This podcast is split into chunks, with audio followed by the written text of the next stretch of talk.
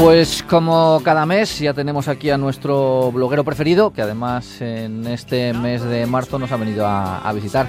José Manuel Blasque, José Manuel, muy buenos días. Buenos días, Luis. Vamos con ese espacio mensual que a través de él y a través de su blog Meridianos hacemos con las historias que, que, nos va contando mes, mes a mes y que nosotros, bueno, hacemos un pequeño resumen de algunas que nos han llamado especialmente, la verdad es que no llaman especialmente la atención todas, pero bueno, aquellas que a lo mejor radiofónicamente hablando también sean un poco más, o se adapten un poco más, porque cuando nos meten una foto así, unas cosas, pues queda muy bonito la foto, con la radio eh, nos es un poquito más complicado lo de explicar lo de la foto.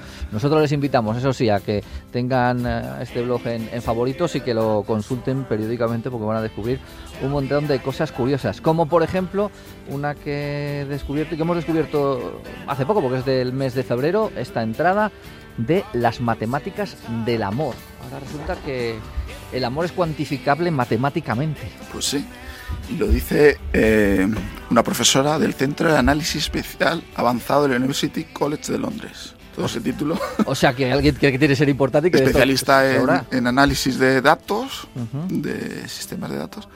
Y en una charla TED ella habla de pues lo que acabas de decir, que las matemáticas son verificables. O sea, perdón, el, el, amor. El amor matemáticamente es matemáticamente verificable. Y una charla muy graciosa, con mucho sentido del humor, que empieza con, con el trabajo de un amigo suyo, un trabajo matemático, que se puso a, a cuantificar ¿Por qué no tengo novia? Se, titula el, estudio matemático que hizo. Y llega a, la, llega a la conclusión de que tan solo 26 mujeres mm, británicas, porque él es británico, encajarían en su órbita.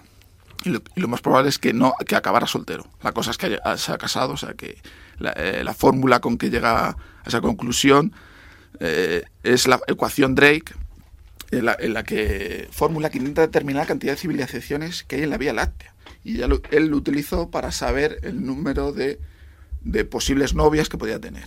Empieza con esa, la charla empieza con esa anécdota y luego da consejos de, para elegir la, eh, pareja perfecta matemáticamente. Por, eh, por ejemplo, dice, eh, enorgullécete de ti mismo, saca provecho de tus particularidades. Sé tú mismo, explota lo que te hace diferente en vez de ocultarlo. Todo esto matemáticamente demostrado, ¿por qué? Porque han hecho estudios en parejas que se han divorciado, y han llegado a la conclusión de que estos datos. Y, por ejemplo, para que no eh, divorciarte dice hablar. Por ejemplo, eh, no sé si tengo aquí la nota exacta, pero llega a la, a la, conclusión de que hay que hablar. Las parejas tienen que hablar entre ellos y decirse todo, sea por pequeño que sea, no guardárselo eh, y hablarlo con la pareja. ¿Y esto lo cuantifican matemáticamente? Eh, eh, es así muy complicado de, de explicar. Sí, la charla es muy fácil de seguir si la escucháis. Eh, la charla, por cierto, la tienes colgada. Además, sí. está, para quien no sepa inglés, está subtitulada en castellano. Eh, para quien tenga interés y bueno, puede ser resulta gracioso. La verdad es que es, es, es llamativa, es graciosa sí. lo que dice la, la, la, profesora. Sí, porque lo de las fórmulas matemáticas que aparecen ahí ya es un poco más, más sofisticado. Ahí, ahí ya es para iniciados. Son fórmulas, yo creo que no vienen al caso que pusieron ahí en el blog, pero bueno fórmulas matemáticas que diseñan un corazón, tampoco es relativo a la charla, pero bueno. De todas maneras, esto también da para, eh, ¿por qué no pone alguien una consultoría matemática del amor? Que le vayan a consultar, por ejemplo, previamente y haga ahí las ecuaciones. Oye, pues sois compatibles o mejor dejarlo que, que os puede pasar. Tienes razón, en parte de la charla habla de, de empresas de, de, búsqueda de parejas que utilizan fórmulas matemáticas, de, ah. de datos, de coincidencias entre parejas y utilizando esas fórmulas llegan a estas conclusiones de finales de cómo encontrar pareja y cómo, con, si alguna vez que la has encontrado, seguir con ella. O sea, que el que recurre a alguna de estas empresas, alguna de estas páginas web, que además están muy al cabo de la calle, son muy muy populares, además tienen días determinados del año, yo no recuerdo, yo una vez eh, leí que había, no sé si era el día de San Valentín por la tarde o por la mañana o el día de antes, que era cuando más se utilizaban esas páginas precisamente para buscar parejas. Sí, sí, lo vi una vez. No, pero todo eso está basado en fórmulas matemáticas, o sea, son datos que contrastan lo que tú quieres, lo que quiere la pareja y llegan a conclusiones claro, matemáticamente. En teoría es tu pareja perfecta, luego la realidad puede ser o no.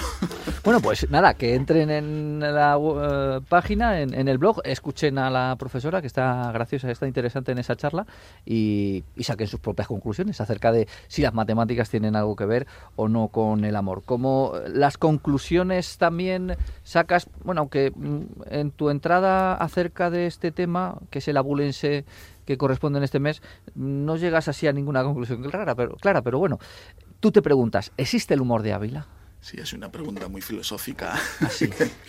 y para llegar, para llegar a, saber si hay, existe, primero me pregunto si existe el humor provincial, que yo, eh, existe humor, el humor británico, el humor gallego, el humor del EPE, pero es universal, aunque lo circunscribimos a un sitio, el humor británico lo entiende todo el mundo, los mm. Monty Python son universales.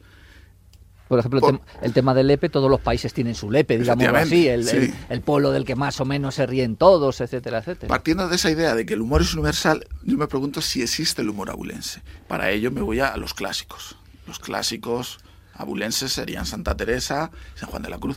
Y, ello, y, qué mejor que otros clásicos también del humor, aunque no abulenses, como eh, son del pueblo un, poblachón manchego, como decía Zorín, que es Madrid, que son Faimino y Cansado, y ellos llegan a, hablan del humor de Santa Teresa y de San Juan de la Cruz en esta, en esta eh, no charla. Eh, sí, parte de un espectáculo suyo. Sí, un, espectáculo que dieron y hablan del humor de que tenía Santa Teresa. Una conclusión peculiar. Vamos a escucharlos. Hace 10 años, joder, 10 años ya, montamos, un espectáculo basado en textos de los grandes místicos del siglo de oro, en castellano, de los textos de San Juan de la Cruz, de Santa Teresa de Jesús, eh, los textos cómicos me refiero. Son poetas excelsos, poetas maravillosos, pero como humoristas... Bueno, San Juan un poco más, San Juan como más cachondo y tal, más de la vida diaria, de los bares, de los chiquitos, de los burdeles. Pero Teresa de Jesús... Uh, qué mal rollo... Porque te conozco, Tere, pero... Uh, un fragmento de ese, iba a decir monólogo, tampoco es un monólogo porque son dos, pero bueno, de esa historia con eh, ese humor que destilan Faemino y Cansado, que además también lo han hecho. Por ejemplo, yo recuerdo alguno de sus eh, fragmentos más célebres hablando del Cordero de Sepúlveda, que yo me acuerdo mucho. Un, espectáculo que tenían que, hacía mucha gracia de cuando empezaba a hacer el sonido de los corderos y que llegaban, bueno, pues en este caso hablando de Ávila y hablando de, de Santa Teresa y bueno, Claro, en esa búsqueda de si existe o no el humor de Ávila, Faimino hablan de Santa Teresa y de San Juan de la Cruz. La verdad es que se basa, hombre, decían que Santa Teresa sí que tenía cierto humor, que las monjas eh, suyas era muy simpática, pero también decían que tenía su carácter, o sea, que humor, como conocemos ahora humor, pues, eh, hombre, yo creo que sí. Yo creo que sí. Bueno, esto es un, fragmento, quien quiera escuchar en, YouTube, bueno, lo tienes colgado tú en el, en el blog, está el, el, espectáculo completo, donde hacen referencia a los a los abulenses y a partir de ahí a partir de ahí sigue. Como también tienes colgado un pequeño este monólogo, este sí, es monólogo, de una abulense de, de Arenas de San Pedro. Yo no lo llevo del todo mal, pero me estresa mi abuela. Para mi abuela, que con 30 años no tenga novio formal, es terrible. O sea, y yo que soy de pueblo, yo lo sufro. Ahora voy a dar una vuelta con mi madre al pueblo y salen a recibirte las abuelas, las vecinas, estas mujeres que son todo amor, que según te ven te dan sus dos mejores besos. Y yo te mamá, me has foliado. Se te ponen de perfil y se te quedan mirando con lo que yo he bautizado como posición escáner negativo.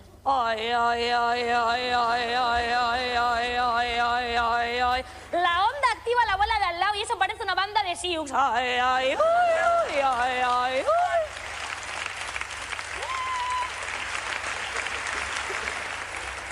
No tiene novio formal.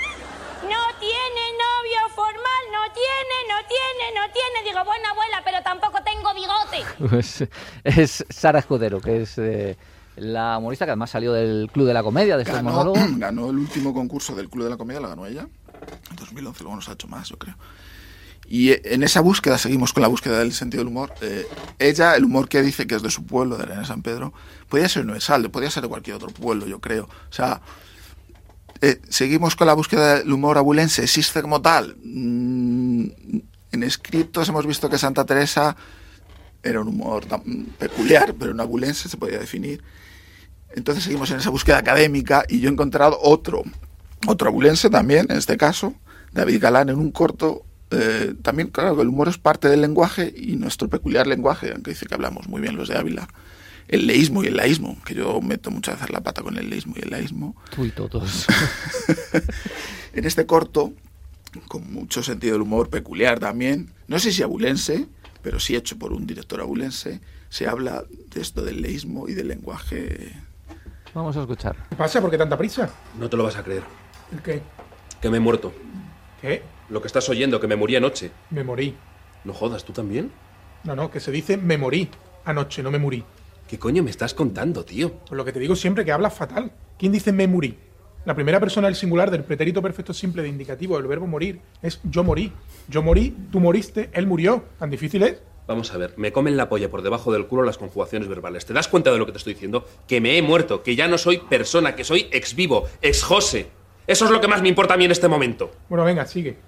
Eso es, por lo que te estaba contando, que es ayer estaba cenando con Diego Íñigo en casa. Diego e Íñigo. ¿Cómo? Diego e Íñigo, no Diego e Íñigo. Es lo que te decía antes. Es que tienes que aprender a hablar bien, que no cuesta tanto. Como tu manía del ves. Ves a por una cerveza. Ves a abrir la puerta. ¿Cómo que ves? Ves es del verbo ver. Es ve, sin S. Ve a por una cerveza, ve a abrir la puerta, ve del verbo ir. El imperativo, ve tú, ir vosotros. Me cago en todos tus muertos, Quique. Me cago en todos tus muertos uno a uno. La tabarra que me estás dando, Virgen Santísima. ¿Pero qué te he hecho yo a ti? Vamos a ver. Y eso que estaba muerto. Este es un corto que fue el ganador del festival No Todo Films y el director es un abulense. Y en ello se habla del lenguaje, ¿no? Como, como para- en busca de ese humor que, que estamos, que estamos buscando en Ávila. Y la última, eh, bueno, tengo más entradas con el mago Monty también.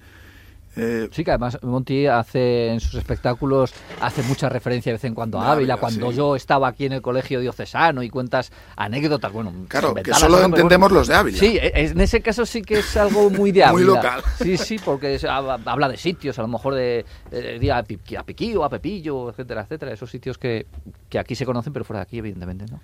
pues el último vídeo, que en este caso es audio, que es el mago, eh, mago More, otro abulense también, que también habla del sentido del humor. Aquí tenemos un ejemplo de una persona que, gracias a un problema, busca una gran oportunidad de negocio. Me estoy refiriendo a este señor de aquí. Esto que veis aquí es un radar en Alemania. A este señor le ponen una multa. Después del consiguiente cabreo, se da cuenta que al lado de la foto de su coche multado hay otro coche aparcado. Y él piensa, ¿estará ese coche siempre ahí? Como era un pueblo muy pequeño, él decidió acercarse al radar, vio que el coche no estaba y automáticamente identificó un hueco. ¿Qué hizo? Como este señor tenía una tienda de fotografía, llevó un cartel de la tienda de su fotografía al lado del radar. ¿Qué consiguió? Que cuando a ti te llegue la multa a casa, lo que tú ves es tu coche multado y al lado hay un cartel que pone, si quiere fotos más baratas, llámeme a mí. Pues ahí estaba también. Es curioso porque este fragmento que has sacado de More y ese vídeo es de una charla a, a una, a, a empresarios o a, Sí, una gente- o a directivos de, de- de alguna... Pero vamos, que es en este tono gracioso. Además hace hasta un juego de magia allí en- encima del escenario. Sí, muy polifacético Mago More. Sí, sí. Actor, presentador, guionista y también yo creo que buscando el humor en Ávila. Y en esa conclusión, eh, llegando a- al final de la entrada, nos quedamos ahí. Yo creo que no existe como tal el humor de Ávila, que hay humor abulense, que no es lo mismo, pues, está hecho por abulenses, pero es universal, porque esta charla la puede entender, uno que entienda español, claro, la puede enten- entender en cualquier lugar del mundo que hable en español. O sea, que nos quedamos con esa idea. ¿Existe el humor abulense? Yo creo que no. Bueno, pues si se quieren divertir, entren en esa entrada que es de hace un par de años, me parece, y véanse los vídeos, porque los vídeos están muy bien, es gracioso, y, seguro que van a pasar un buen rato con eh, abulenses o con alguien hablando de abulenses, como era Faemino y Cansado. Y terminamos con la última entrada, eh, que habla de un lugar universal, como es la Plaza de San Pedro, y algo que sucedió en 1586. Efectivamente. ¿Qué la- aquí? Es en la Plaza de San Pedro, en el centro del Vaticano. Hay un obelisco, un obelisco egipcio, que se trajo en el año 27, lo trajeron los romanos. Y no estaba, lo colocaron en otro sitio. Y el Papa de esa época, en 1586, quiso trasladarlo al centro de la Plaza San Pedro. Y para ello, digamos que puso a concurso al arquitecto que quisiera trasladarlo. Claro, es un, un obelisco de 350 toneladas, más de 25 metros de altura y 4.000 años de antigüedad. Y para ello eh, se presentaron 500 y pico proyectos, creo. Eh, a ver si lo veo el dato. Eh, eh, esto es como cuando... 500 planes diferentes para, eh, sí, una obra pública. Que como los ayuntamientos ahora cuando licitan cualquier tipo de obra. es. Y, y- y al final lo ganó un arquitecto y, pa- y presentó el plan, el, pues, pues, por cierto, está el plan digital, o sea, es- está escaneado el original, el, el de, mo- de- de mover el obelisco está, está escaneado y está puesto ahí en el blog.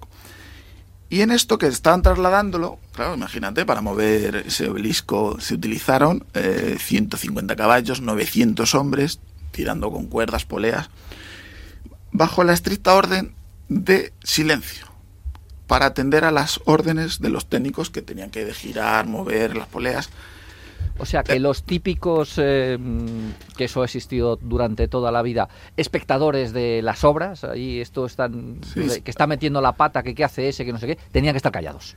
En la plaza de San Pedro, callados. Incluso los propios obreros, se ve en, la- en un dibujo que pongo de la época, hay una valla que rodea la zona del obelisco, de la obra, hay mucha gente, claro, viendo ese espectáculo de levantar el obelisco, todos tenían que estar en estricto silencio bajo pena de muerte. Claro, o sea, en aquella época no se andaban con bromas.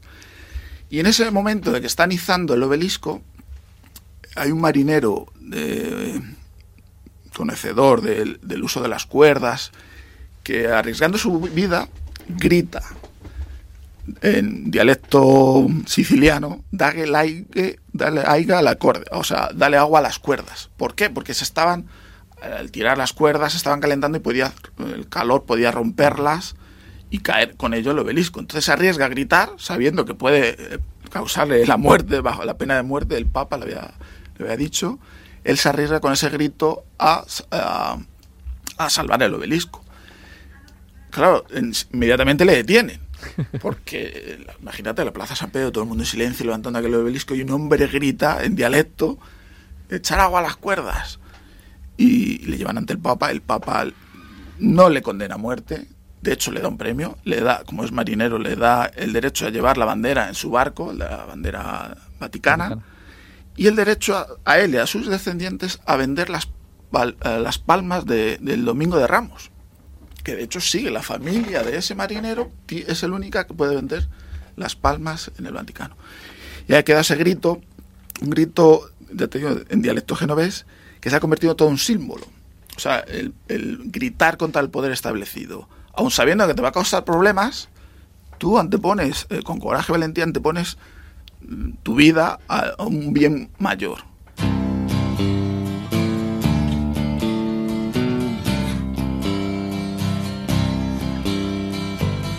O sea que esa frase, ese dague laiga al decorde, eh, me imagino que en el ámbito italiano será muy conocido, será una frase. Sí, en italiano es acqua le funni, o sea que tiene su variante italiano y es muy conocida la frase. Sí, es como un, yo diría como un refrán o como un dicho que ha quedado ahí y que eso que implica acción y que en esta época muchos a veces deberíamos de pegar ese grito, ¿no? Contra, claro, te arriesgas a que te pase algo. Pero si es por el bien común, ¿no? Gritar da, da que laiga al acorde. Habrá que aceptarlo, adaptarlo aquí, porque si alguien grita eso, como que no vamos a enterarnos mucho de qué Sí, va la, la película. pero Tal vez agua a las cuerdas y lo entenderemos todos. Bueno, el caso es que el obelisco le levantaron y allí sigue. Eh. En medio de la plaza de. Es el único obelisco egipcio que sigue en pie en Roma. O sea que y ahí queda como. Se cree que arriba guarda los restos de un emperador y también del Limnu Crucis. Crucis. O sea, el- ya de por sí el obelisco tiene una historia y su traslado y posteriorizado en, en- mitad de la plaza es to- yo creo es todo un historión. Pues nada, son las tres historias que nos ha acercado hoy en Ser Bloguero José Manuel. José Manuel Blázquez, gracias por acompañarnos y te esperamos el mes que viene para que sigas contándonos esas historias. Muchas gracias Luis.